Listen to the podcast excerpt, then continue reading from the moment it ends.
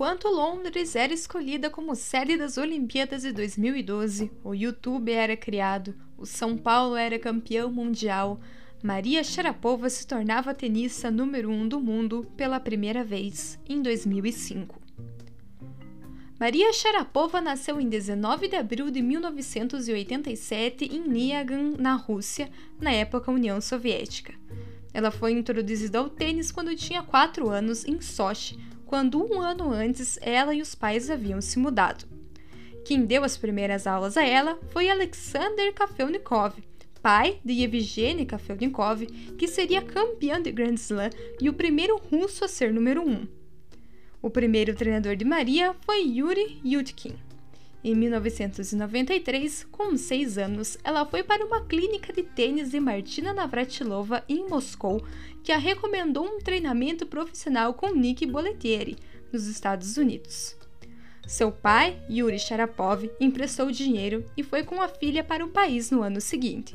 Sua mãe, por conta do visto, só conseguiu se mudar dois anos depois. Quando chegaram nos Estados Unidos, Yuri precisou fazer vários trabalhos para eles sobreviverem e conseguiu guardar dinheiro suficiente para ela, quando tinha idade, começar os treinos. Em 1995, ela assinou com a IMG e recebeu 35 mil por ano para ficar na academia. Com 9 anos, então, Maria Sharapova começou a treinar tênis para se tornar profissional. Em novembro de 2000, com 13 anos, ela ganhou o Ed Hearn International Junior Tennis Championship para meninas menores de 16 anos. Sua estreia profissional foi no dia do aniversário de 14 anos em 2001. No ano seguinte, Sharapova jogou no torneio da WTA de Pacific Live, vencendo um jogo antes de perder para Mônica Seles. Por participar de torneios profissionais limitados, Sharapova continuava jogando nos torneios juniores, chegando na final do Australian Open e Wimbledon Junior em 2002.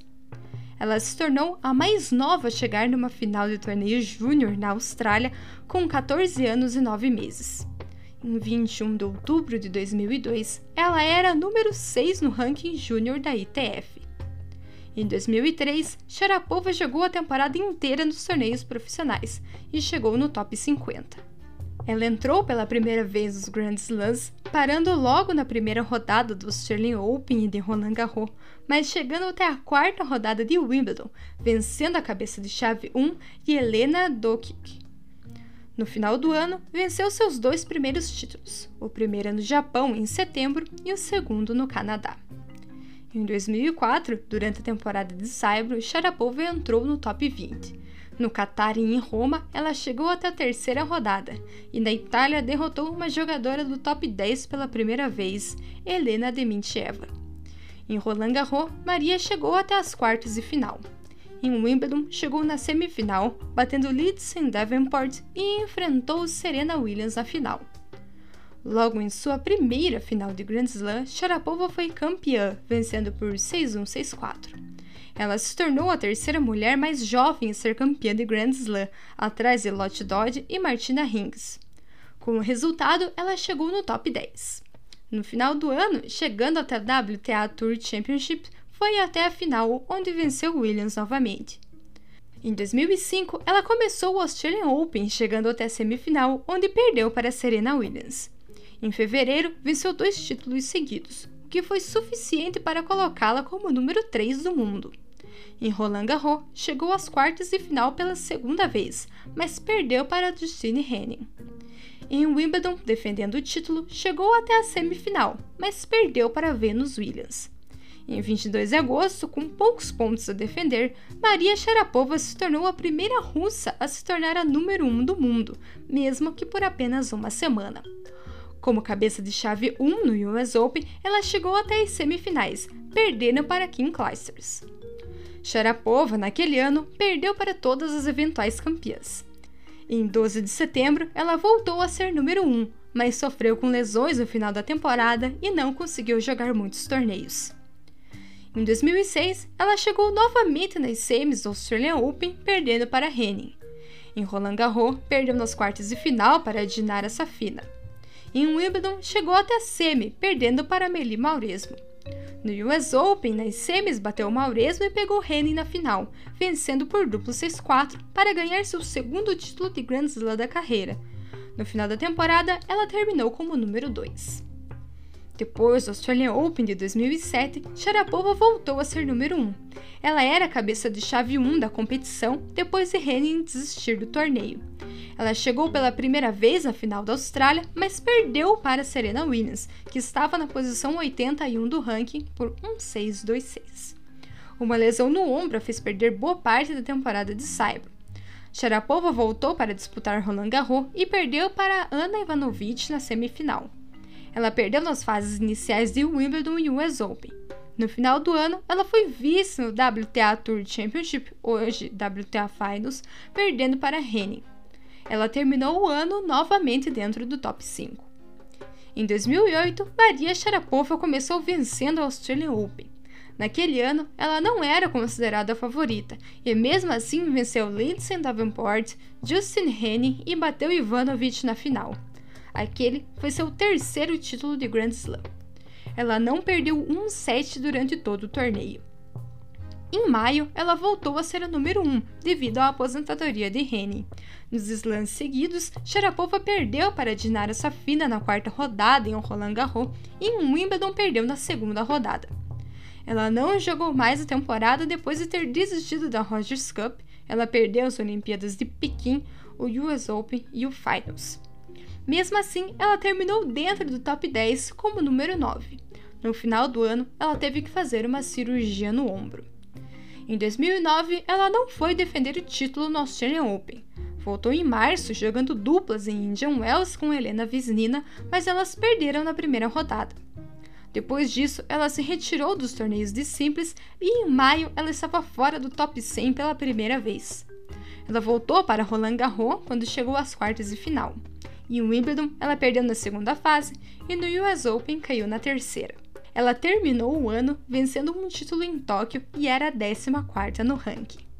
Em 2010, Sharapova foi para a Austrália, mas perdeu na primeira fase pela primeira vez desde 2003. Em Indian Wells, ela lesionou o cotovelo e teve que ficar fora dos próximos torneios.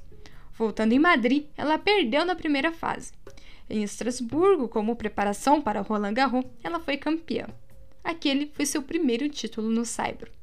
No Grand Slam, porém, ela caiu na terceira fase para Henny, que tinha voltado a jogar. Em Wimbledon, perdeu para Serena Williams na quarta rodada. Apesar da derrota, ela estava aos poucos voltando à forma. Na preparação para o US Open, ela chegou em duas finais, mas o Grand Slam perdeu na quarta fase para Caroline Wozniak. Ela terminou o ano como número 18. Em 2011, Sharapova participou do Australian Open e perdeu para Andrea Petkovic na quarta fase. Na temporada de Saibro, ela venceu em Roma, batendo Wozniak na semifinal e Sabantas Tussur na final, no que foi seu maior título no Saibro até então. Em Roland Garros, ela chegou pela primeira vez na semifinal desde a volta após a lesão no ombro e perdeu para Alina.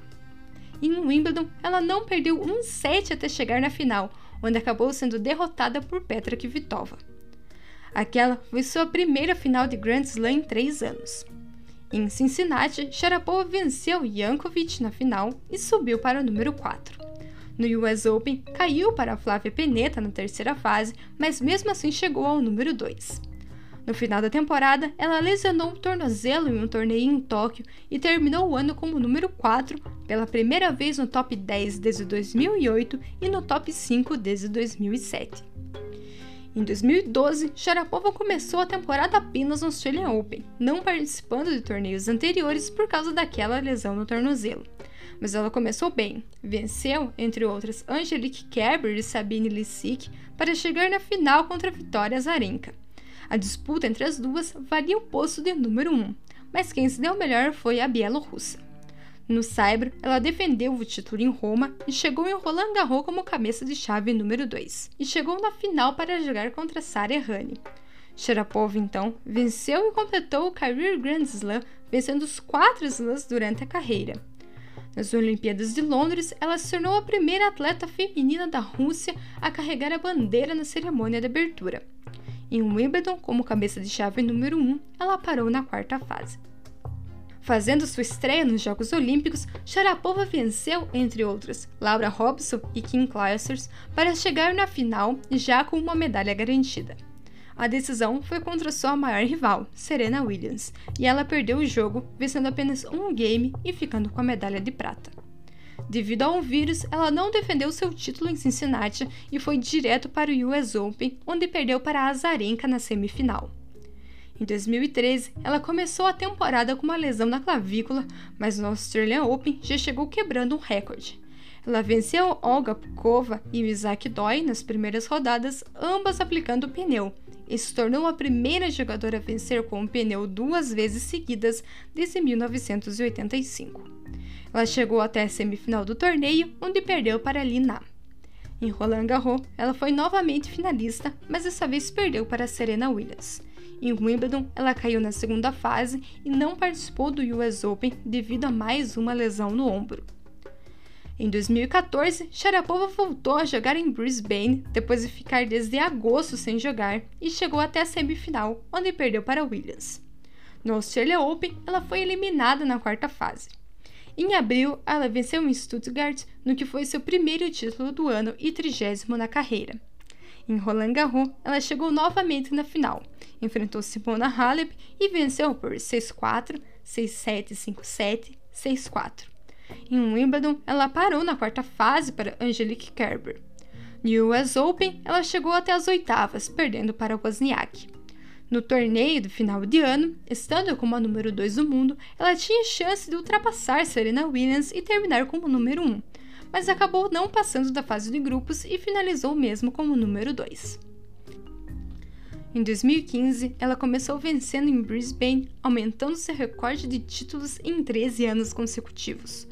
No Australian Open, venceu Petra Martic, Alexandra Panova, Zarina Dias, Peng Shuai, Eugênie Bouchard, Ekaterina Makarova e chegou na final, onde enfrentou Serena Williams e perdeu. Aquela acabou sendo sua última final de Grand Slam na carreira. Na Itália, ela bateu Carla Soares Navarro e, com o título, voltou a ser número 2, posição que ficou até Wimbledon, já que não jogou nenhuma partida depois do torneio e não disputou o US Open devido a uma lesão. Ela recebeu um wildcard em Wuhan, mas teve que abandonar a competição. Sharapova voltou para o WTA Finals e a Fed Cup e terminou o ano como número 4. 2016 começou mal para Sharapova. Ela se retirou do primeiro torneio em Brisbane por uma lesão no antebraço. No Australia Open, ela chegou até as quartas de final, onde enfrentou Serena Williams e perdeu. Depois do torneio, ela estava no time da Rússia na Fed Cup, mas não conseguiu jogar devido à lesão. Sharapova continuava sofrendo com lesões quando foi pega no doping em um teste feito no Australian Open que testou positivo para meldonium, uma substância que havia sido banida em janeiro. Ela foi suspensa das atividades no tênis em março e em junho foi banida por dois anos pela ITF. Em outubro, o tempo de suspensão diminuiu para 15 meses, contando a partir de janeiro. Ela voltou em abril de 2017 em Stuttgart. Na Itália, porém, ela foi obrigada a se retirar de jogo na segunda fase devido a uma lesão na coxa. Ela não recebeu convite para jogar em Roland Garros e aquela mesma lesão a fez perder o Wimbledon. Sharapova voltou para o US Open com convite e perdeu nas oitavas de final para Sevastova.